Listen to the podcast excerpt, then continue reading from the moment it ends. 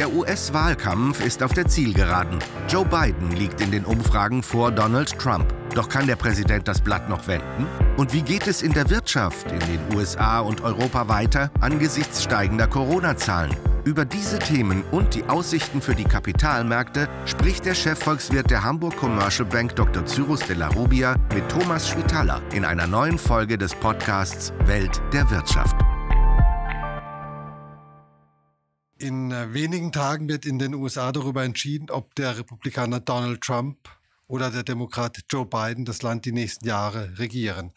Viele Umfragen sehen Joe Biden vorn, genau wie sie vor vier Jahren Hillary Clinton in Front gesehen haben. Herr Dr. de la Rubia, kann Donald Trump das Blatt erneut wenden? Ja, so mit Gewissheit kann das niemand eigentlich sagen. Was man beobachten kann, ist, dass in den Umfragen Biden ganz klar vorne liegt und zwar deutlicher, als das Clinton zu diesem Zeitpunkt getan hat. Dazu kommt, 60 Millionen Amerikaner haben bereits gewählt. Das ist auch ein deutlicher Rekord. Und insofern sind die Umfragen, die wir in den letzten Wochen gesehen haben, durchaus relevant. Ähm, und diese Umfragen zeigten durchgehend einen recht deutlichen Vorsprung von Biden. Insofern auch vor dem Hintergrund, dass die Umfrageinstitute wahrscheinlich auch gelernt haben von möglichen Fehlern, die sie 2016 begangen haben, sehe ich die Chancen eigentlich ganz gut, dass Biden das Rennen machen wird. Haben die Kapital- und Devisenmärkte denn einen Favoriten? So eindeutig ist das wahrscheinlich nicht. Ich sage mal so, wenn man sich die beiden Kandidaten Trump und Biden äh, anschaut und vergleicht, äh, wofür steht Biden? Biden steht dafür, dass mehr Planungssicherheit äh, hineinkommt, dass er zuverlässiger ist oder als zuverlässiger anerkannt wird und Unternehmen auf der Basis der Aussagen, die er trifft, auch tatsächlich planen können. Das ist ein enormes Plus, glaube ich, was auch positiv ist für die Märkte. Der zweite Punkt, noch wichtiger, wer wird am besten die Corona-Krise managen? Und da ist, glaube ich, auch äh, relativ starker Konsens oder mehrheitsfähig, dass Biden das ist und nicht Trump, der äh, so wie man das wahrnimmt, eigentlich kein Konzept vorlegt, wie man denn mit äh, der Corona-Krise umgeht. Die Zahlen steigen ja unablässig. Der dritte Punkt sind Steuern. Und das ist der Punkt, wo die Wirtschaft sagt, naja, da hätte ich ja lieber den Trump weiterhin, weil äh, Donald Trump hat die Steuern gesenkt und wird sie auf diesem niedrigen Niveau lassen, beziehungsweise eventuell noch weiter senken. Und Biden sagt genau das Gegenteil, er will sie erhöhen. Ich glaube, per Saldo angesichts der steigenden Corona-Zahlen und äh, der Verunsicherung der Märkte würde jetzt den Märkten tatsächlich ein Biden-Sieg besser tun, wobei auch ein Sieg von Trump jetzt kein absolutes Ungemach äh, oder große Turbulenzen auslösen würde. Die Aktienmärkte haben unter Trump doch aber super gut performt und haben absolute Höchststände erreicht. Ja, das ist so, aber sowas kann man nicht fortschreiben und sowas kann man nicht äh, einfach als zukunftsweisend sehen. Zumal eben die Situation, vor der die künftige US-Regierung steht, wirklich eine, eine Extremsituation ist, mit der man eben umzugehen wissen muss. Und äh, da könnte ich mir vorstellen, dass das Krisenmanagement von Biden da sehr viel effektiver ist als äh, eines von Trump. Was bedeutet äh, eine Präsidentschaft, äh, vielleicht eine demokratische Präsidentschaft äh, für den Wechselkurs zwischen äh, US-Dollar und Euro? Da ist es so, dass der Euro in der Regel gewinnt, wenn Unsicherheit am Finanzmarkt abnimmt. Und insofern sehe ich da tatsächlich auch einen positiven Effekt, wenn Biden gewinnen würde äh, für den Euro, dass der Euro also aufwerten würde, wenn ähm, Biden den Sieg davonträgt. Äh, zumal auch das Verhältnis zwischen Europa und USA auch sich verbessern könnte. Vielleicht ein Szenario noch, was man natürlich auch in dieser äh, in diesem Zusammenhang nochmal darstellen muss, ist, äh, was passiert, wenn der Wahlsieg von Biden nicht von Trump akzeptiert wird. Und Wie wahrscheinlich ist das denn? Schwer zu sagen. Also ähm, dadurch, dass der Abstand relativ hoch ist und es möglicherweise sogar zu einem recht deutlichen Sieg von, von Biden kommt, würde ich diese Wahrscheinlichkeit nicht so für allzu hoch erachten. Aber offensichtlich ist es nicht ausgeschlossen, zumindest wenn man dem Glauben schenkt, was äh, der Präsident Trump äh, bislang äh, gesagt hat. Und das würde tatsächlich die Märkte extrem verunsichern. Vielleicht käme es zu einer Verfassungskrise, wenn auch Wochen nach dem 3. November das Wahlergebnis nicht äh, feststeht. Und das würde letztendlich dann zu starken Turbulenzen an den Aktienmärkten führen. Und in einem solchen Szenario wiederum wird tatsächlich, auch wenn das ein bisschen absurd klingt, der Euro zunächst verlieren und der Dollar gewinnen. Weil der normale Reflex ist es, auf Turbulenzen ähm, den Dollar zu suchen. Egal, was in dem Dollarraum eigentlich passiert. Kurzfristig auf jeden Fall ja. Mittelfristig kann sich das ändern, dass man wirklich dann sagt, okay, die USA spielt tatsächlich mit ihrer Vorreiterrolle im Währungsbereich, im Währungssektor und das könnte dann durchaus dazu führen, dass wir strukturell einen Bruch haben. Aber zunächst, wenn man von drei bis sechs Monaten spricht, kann das äh, erstmal eher zu einer Stärkung des äh, Dollar führen. Sie haben das äh, vorhin schon angesprochen. Ein ganz großes Thema, nicht nur in den USA, aber auch in den USA, ist die Corona-Krise. Welche Bedeutung hat das Thema denn im Wahlkampf? Also ich glaube, es hat eine sehr, sehr große Bedeutung, einfach vor dem Hintergrund, dass die Zahlen äh, massiv steigen. Das ist durchaus vergleichbar mit dem, was wir in Europa auch erleben. Wir sind mit derzeit über 80.000 Neuinfektionen pro Tag, ungefähr da, wo wir Ende Juli waren. Und insofern tritt diese Pandemie ganz klar wieder in den, in den Vordergrund. Und gleichzeitig stellen eben die Menschen fest, einen echten Plan, wie man Herr wird über diese Krise, gibt es nicht. Auch, dass die äh, Mitarbeiter von Vizepräsident Pence sich jetzt infiziert haben und Pence gleichzeitig trotzdem ungerührt äh, seinen Wahlkampf fortsetzt, ist wahrscheinlich unterm Strich auch nicht unbedingt das Rezept, um noch mehr Stimmen auf sich zu ziehen. Aber sind nicht vielleicht gerade die Stammwähler davon eher beeindruckt? Ja, für die Stammwähler gilt das, würde ich auch sagen. Aber es geht jetzt nicht mehr um die Stammwähler. Die haben im Zweifel schon gewählt oder äh, werden sich auch von ihrer Entscheidung nicht mehr abbringen lassen, sondern es geht jetzt um moderate Wähler. Und äh, ich glaube, bei denen kommt das äh, nicht so gut an. Welche Rolle spielen wirtschaftspolitische Themen für den Wahlausgang? Also Corona ist Wirtschaftspolitik, weil eben der Umgang mit Corona darüber entscheidet, wie der Wachstumspfad von den USA geht, wie stark die Beschäftigung sinkt oder steigt, äh, entsprechend die Arbeitslosigkeit äh, sich verhält und ja auch die Einkommensentwicklung äh, sein werden. Äh, insofern, das wird auch von den Menschen mehr und mehr so gesehen. Mm, die klassischen wirtschaftspolitischen Themen, Steuerpolitik, Konjunkturpaket, die spielen durchaus eine Rolle, aber ich würde sagen nachgelagert. Wobei das Konjunkturpaket, das jetzt ja schon länger im Kongress auch diskutiert wurde und jetzt letztendlich doch gescheitert ist, das ist, glaube ich, durchaus ein, ein, Punkt, der ganz wichtig ist, weil dieses Konjunkturpaket entscheidet auch darüber, inwieweit ähm, Arbeitslosenhilfen weiterhin oder erneut aufgestockt werden. Kurz nach der, der Krise im Frühjahr haben Arbeitslose 600 Dollar pro Woche zusätzlich Arbeitslosenhilfe bekommen und dadurch ist der Konsum sehr stabil geblieben. Ähm, aber dieser Zuschlag sozusagen, diese Zahlung, die ist weggefallen, ersatzlos. Und ähm, insofern streben die Demokraten an, da wieder Ersatz zu schaffen und äh, ein großes Konjunkturpaket zu schnüren. Das heißt, unter beiden würde wahrscheinlich ein relativ großes Konjunkturpaket äh, geschnürt werden. Das kann tatsächlich eine Größenordnung von zwei bis drei Billionen US-Dollar umfassen, ähm, was im Übrigen auch interessant wäre für die Aktienmärkte. Und ähm, unter Trump wird es wahrscheinlich auch ein Konjunkturpaket geben, aber in einer geringeren Größenordnung. Die Europäer und ganz besonders die Deutschen haben den äh, oder mögen den rauen Umgangston von Donald Trump überhaupt nicht egal ob beim Streit um Handelszölle oder um NATO-Beitrittszahlungen, gab es da immer einen relativ äh, scharfen Ton. Der Ton von beiden wird wahrscheinlich deutlich freundlicher sein. Die Differenzen sind damit aber nicht ausgeräumt. Also egal, ob es um Handelsbeziehungen geht oder die Beiträge für die NATO.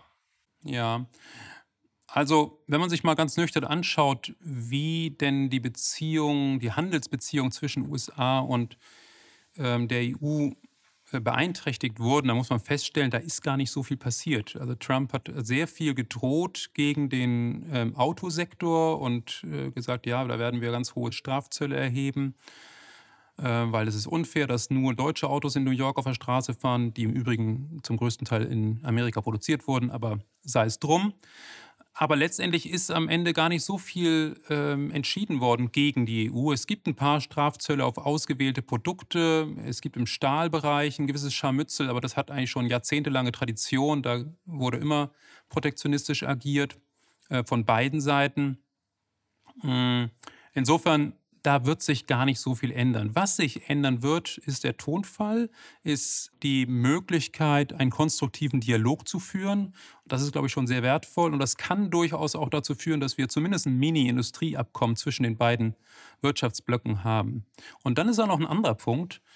Wir haben auch mal darüber gesprochen, über die Welthandelsorganisation, dass dort bestimmte Richterposten nicht besetzt werden, genau. äh, weil die USA diese Richterposten blockiert. Und diese, diese Posten sind ganz entscheidend dafür, dass Berufung beziehungsweise ja, dass das Berufungsgericht äh, handlungsfähig ist.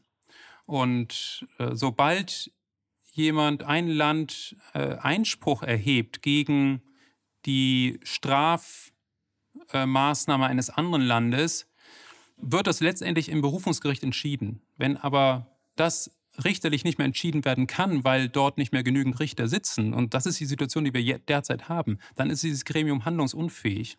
Und insofern die entscheidende Institution der WTO, der Welthandelsorganisation, handlungsunfähig. Und das ist eine Sache, die, da könnte ich mir vorstellen, dass unter beiden diese Blockade äh, dieser Institution aufgehoben wird und diese Institution entsprechend die WTO wieder handlungsfähig wird. Und das wäre sehr, sehr viel wert. Als wir uns vor ein paar Wochen zum heutigen Podcast verabredet haben, hatten wir eigentlich ausgemacht, ausschließlich über die bevorstehende US-Wahl zu sprechen. Jetzt äh, sind die Corona-Zahlen auch in Europa explodiert. In Deutschland sind sie so hoch, wie sie eigentlich noch nie waren. Deswegen glaube ich, müssen wir unbedingt auch nochmal darauf schauen. Es gibt ja auch schon erste Ausgangssperren. Es gibt lokal begrenzte Lockdowns. Was heißt das denn jetzt für die Wirtschaft in Deutschland, in Europa? Ja, zunächst bedeutet das eine massive Verunsicherung. Und zwar gar nicht mal, also natürlich auch wegen der Lockdowns, die wir beispielsweise äh, in, in, Frankreich jetzt und, und, Spanien und Italien äh, sehen und, und äh, lokal ja auch in Deutschland schon. Genau, ganz genau, regional gesehen auch in, in Deutschland. Aber ähm, was der IWF, der Internationale Währungsfonds, in seiner letzten Studie festgestellt hat, der Effekt auf das Wachstum, der kommt durchaus zu zwei Drittel eher von der Angst der Menschen, die ganz, auch ohne dass es einen offiziellen Lockdown gibt, einen persönlichen Lockdown sozusagen vollziehen. Und insofern ist die, sag ich mal, diese Überlegung, ja, Lockdown zerstört die Wirtschaft. So ist es letztendlich nicht, sondern es ist so, dass einfach Angst da ist bei vielen Menschen und sie deswegen nicht ins Restaurant gehen, äh, deswegen nicht einkaufen gehen oder weniger einkaufen gehen, ähm, vielleicht auch noch Angst um ihren Arbeitsplatz haben und sich auch deswegen zurückhalten. Und das ist eine Angst, die kann man nicht per Dekret wegmachen.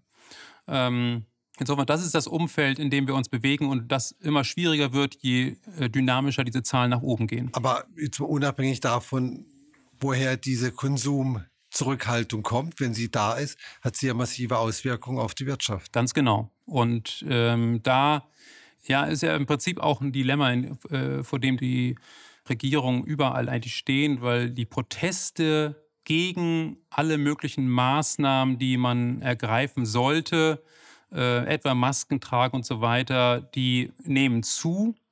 Und gleichzeitig ist es aber auch klar, dass Maßnahmen ergriffen werden müssen, um die Zahlen herunterzukriegen und, und auf diese Weise irgendwann wieder, wieder wirtschaften zu können. Und da finde ich sehr interessant die Idee, dass man mit Antigentests hier vielleicht so etwas schafft wie die Quadratur des Kreises.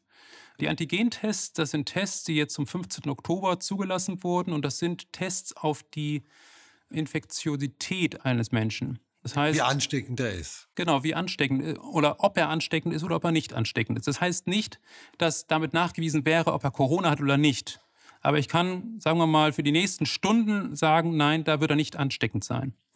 Und das ist natürlich Gold wert für, sagen wir, sei es Theaterbesuche, sei es für Restaurants, aber natürlich zuvorderst Altenheimbesuche, sodass diese unsägliche Situation, dass äh, man seine Angehörigen nicht dort besuchen kann, weil es vielleicht vor einer Woche einen Corona-Fall gegeben hat, äh, dass man das beendet und die psychischen Schäden, die damit einhergehen für die älteren Menschen, da auch ähm, eben gegen angeht äh, und das Problem auf diese Weise eben relativ elegant, finde ich, löst und dann gibt es natürlich viele andere Sektoren, die davon profitieren können. Aber stehen diese Tests denn zur Verfügung in ausreichender Menge?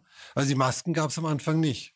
Genau. Ähm, und die Masken wiederum sind aber ein gutes Beispiel dafür, wie schnell sich das ändern kann, wenn man den Marktkräften ein bisschen ihren, äh, ihren Lauf sozusagen lässt. Weil ja, es gab kurzfristig Kapazitätsengpässe bei Masken, aber in einer Marktwirtschaft, wenn Masken dann auf einmal 5 Euro kosten, da checkt jeder Unternehmer, der irgendwie was mit Textilien zu tun hat, okay, da kann ich einen guten äh, Reibach machen, da kann ich einen guten Gewinn machen und entsprechend sind die Produktionsmassen ja auch nach oben gegangen. Und beim Schnelltest natürlich ein bisschen kompliziertere Technologie als äh, ein, eine Maske zu nähen oder zu äh, produzieren.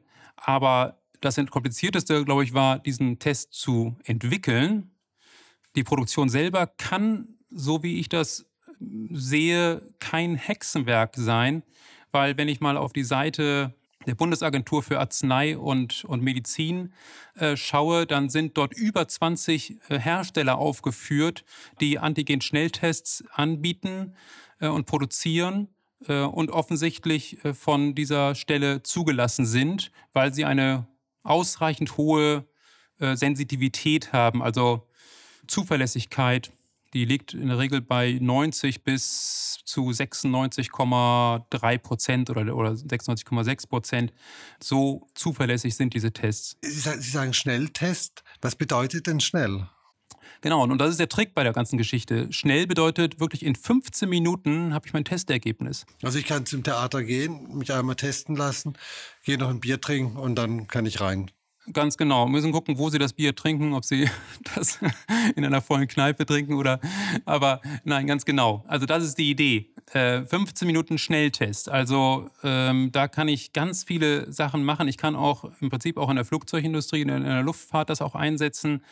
Ähm, ich kann Kunstausstellungen äh, besuchen oder wieder äh, so besuchbar machen, dass da eine geringere Gefahr ist. Und das wäre tatsächlich eine Möglichkeit, wie man das Ausmaß von Lockdowns tatsächlich minimieren kann. Gut, soweit sind wir leider noch nicht. Was wir jetzt gesehen haben oder was wir jetzt sehen, ist, dass die Stimmung in der deutschen Industrie schlechter wird. Wird denn das Jahr 2020 noch desaströser, als wir eigentlich gedacht haben, weil wir jetzt eben nochmal ein Jahresende erleben, das extrem ruckelig ist?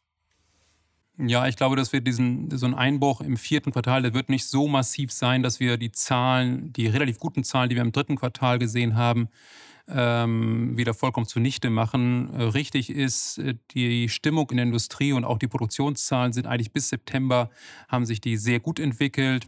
Äh, selbst der IFO-Index von gestern zeigte an, dass auch im Oktober sich die Situation nochmal verbessert hat. Die Erwartungen sind sehr stark eingebrochen. Insofern von der Wachstumszahl, die liegt äh, bei äh, etwa minus 5 Prozent. Da wird sich gar nicht mehr so viel ändern in diesem Jahr. Spannender wird es, glaube ich, im nächsten Jahr. Gut, aber wenn wir dahin gucken, aufs nächste Jahr, mhm. sehen wir jetzt, dass Restaurants und Hotels massiv leiden. Die Lufthansa geht in Winterschlaf, also der Winter geht ja dann also bis Februar oder März. Ja. Und äh, selbst SAP, das wertvollste deutsche Unternehmen, scheint massiv zu leiden. Müssen denn die recht optimistischen Prognosen für 2021 zurückgenommen werden? Gut möglich. Also unsere Prognose ist gar nicht so optimistisch. Wir liegen so im Bereich von 4 Prozent. Ja, immerhin, ähm, ne? Die Bundesregierung, ja, das hört sich jetzt so viel an, aber Sie müssen ja sehen, wir sind sehr tief abgestürzt in diesem Jahr. Und haben uns dann etwas berappelt, aber haben noch nicht das Niveau geholt. Und wenn wir jetzt, selbst wenn wir jetzt, sage ich mal, nur so mit einer geringen Dynamik steigen, dann kriegen wir diese 4% schon hin. Aber genau das ist der Punkt. Wir werden wahrscheinlich nur eine relativ geringe Dynamik haben. Die optimistischeren Prognosen, die so eher im Bereich von 5% sind, die gehen von einer etwas höheren Dynamik aus. Und da, glaube ich, ist auch tatsächlich etwas zu viel Optimismus drin. Man muss ja bedenken, in Ländern wie Frankreich, Italien und Spanien, ganz wichtige Abnehmer unserer Exporte, äh, da ähm, sieht es tatsächlich sehr, sehr schlecht aus und da sind massive Lockdowns schon äh, durchgeführt und beeinträchtigen natürlich die Nachfrage nach unseren Produkten sehr stark. Sie haben die Länder angesprochen. Spanien, Italien, Frankreich, sehr wichtige Länder in der Eurozone, die wirtschaftlich schon so ein bisschen angeschlagen in die Krise reingegangen sind. Was bedeutet denn die aktuelle Entwicklung für diese Länder? Ja, ich glaube, das ist ein Riesenproblem. Das ist, äh, ich meine, Unternehmen haben einfach weniger Reserven. Sie haben es angesprochen. Das ist so letztendlich ähm, wie beim Igel, der den Winterschlaf plant und äh, natürlich sich vorher Reserven anessen muss. Sonst übersteht er diesen Winter nicht. Und wenn jetzt diese Länder in den Winter gehen mit so wenig Speck, sage ich mal, dann kann das wirklich ein Riesenproblem werden. Und umso was, wichtiger ist es da, da was, was heißt Riesenproblem werden? Also ein Riesenproblem werden heißt, dass wir vor einem durchaus Szenario eines unkontrollierten Absturzes der Wirtschaft stehen könnten. Das heißt, da reden wir dann nicht mehr über ähm, eine Arbeitslosigkeit von einem Sprung von, von 6 auf 8 Prozent, sondern eher von zweistelligen Arbeitslosenraten. Und äh, da werden wir auch nicht mehr mit einem BIP-Rückgang von 10 Prozent auskommen, sondern geht es eher im Bereich von 15 oder 20 Prozent. Aber wir sprechen jetzt über Spanien, Italien, Ja, genau, Frankreich. genau, genau. Also, dass da wirklich eine Abwärtsspirale stattfindet und das kann man natürlich verhindern. Und das kann man wirtschaftspolitisch verhindern. Das kann man verhindern, indem, äh, indem diese Staaten ähm, und auch die EU da äh, mit staatlichen Mitteln hineingeht und die Nachfrage stützt. Ich meine, es gab ja schon das berühmte 750 Milliarden Euro Programm, ein gigantischer Betrag. Muss da nochmal nachgelegt werden? Naja, dieses Paket gibt es noch nicht wirklich. Also wurde es, ist, es, wurde von den Regierungschefs beschlossen, aber es ist noch nicht unter Dach und Fach. Und das, das muss erstmal passieren. Da weil, weil die Länderparlamente noch ratifizieren müssen. EU-Parlament und die Länderparlamente. Und da ist man, es ist ein relativ zäher Verlauf der Verhandlungen und äh, da werde ich langsam auch ungeduldig, ähm, weil, weil ähm, das ist einfach ein Problem für diese Länder. Das, äh, wenn, wenn dieses Geld nicht kommen würde, dann ähm, würde das einen massiven Unterschied machen. Ich glaube aber, da bin ich letztendlich zuversichtlich, dass es am Ende kommen wird. Und der Handlungsdruck, der wird natürlich umso größer, je prekärer, je schwieriger die Lage an der Corona-Front ist. Und insofern glaube ich, dieses Paket kommt. Ob das nochmal aufgestockt wird, das halte ich für eh unwahrscheinlich, eben weil die Verhandlungen jetzt auch schon so schwierig sind. Aber es ist tatsächlich vom Volumen her absolut nennenswert. Das sind äh, für Spanien beispielsweise um die 10 Prozent des spanischen BIP. Das kann wirklich einen Unterschied machen. Und Spanien hat auch schon einen klaren Plan vorgelegt, wie äh, sie mit diesem Geld das Wachstum stützen wollen. Äh, und das klingt auch ganz vernünftig. Wie machen die das? Also ganz massiv in Infrastrukturinvestitionen reingehen und, und da ja die Wirtschaft auch über Digitalisierungsmaßnahmen, die sind schon recht weit in der Digitalisierung, aber da noch äh, besser werden und äh, auf diese Weise sowohl produktiver werden in der Zukunft als auch selber durch diese Aktion Nachfrage schaffen. Wir haben oft über die Aktienmärkte gesprochen, die sich immer sehr stabil gehalten haben. Die haben jetzt ein bisschen korrigiert, sind aber immer noch auf einem sehr respektablen Niveau. Der Goldpreis ist auch nach wie vor hoch. Wenn man jetzt äh, davon ausgeht, dass die Wirtschaft vielleicht noch ein bisschen mehr unter Druck gerät, was wären denn Ihre Szenarien für DAX, Dow und äh, vielleicht auch fürs Gold? Also ich bin bei den Aktien, gehe ich davon aus, dass wir nochmal einen Rückgang sehen werden. Ähm, wobei das letztendlich ein Ergebnis ist aus einer Mischung zwischen der fundamentalen Verschlechterung, die wir sehen werden, eben das, was wir eben besprochen haben, dass das Wachstum sich deutlich abschwächen wird, eventuell sogar eine Rezession nochmal kommen wird. und auf der anderen Seite aber auch sehr aktive Zentralbanken, die weiterhin massiv Liquidität in die Märkte pumpen, sodass viele Investoren eben sagen, okay, ich muss das Geld irgendwie anlegen und da wird ein Teil auch wieder in Aktien landen. Aber unter dem Strich äh, wird man diese Kurse, die wir heute haben, nicht halten können. Und das Gold? Bei Gold ähm, kann es durchaus sein, dass mit erneuten äh, Aktionen der Notenbanken äh, die Angst vor einer Entwertung des Geldes äh, steigt und wir da durchaus nochmal Zuflüsse haben in Investmentinstrumente im Goldbereich. Das ist wahrscheinlich auf Sicht von sechs Monaten vielleicht äh, durchhaltbar, aber ich glaube, über einen größeren Zeitraum wird das nicht so nachhaltig sein und ich glaube nicht, dass wir längere Zeit über 2000 sein werden. So, dann haben wir zum Abschluss nochmal ein paar paar Zahlen, ein paar Empfehlungen für den Kapitalmarkt. Immer schön vorsichtig sein mit Aktien in diesen schwierigen Zeiten. Und beim Gold müssen wir auch nochmal hingucken. Herr Dr. De La Rubia, vielen herzlichen Dank. Sehr gerne. Das war Welt der Wirtschaft. Dr. Cyrus de la Rubia, Chefvolkswirt der Hamburg Commercial Bank, im Gespräch mit Thomas Schwitaler.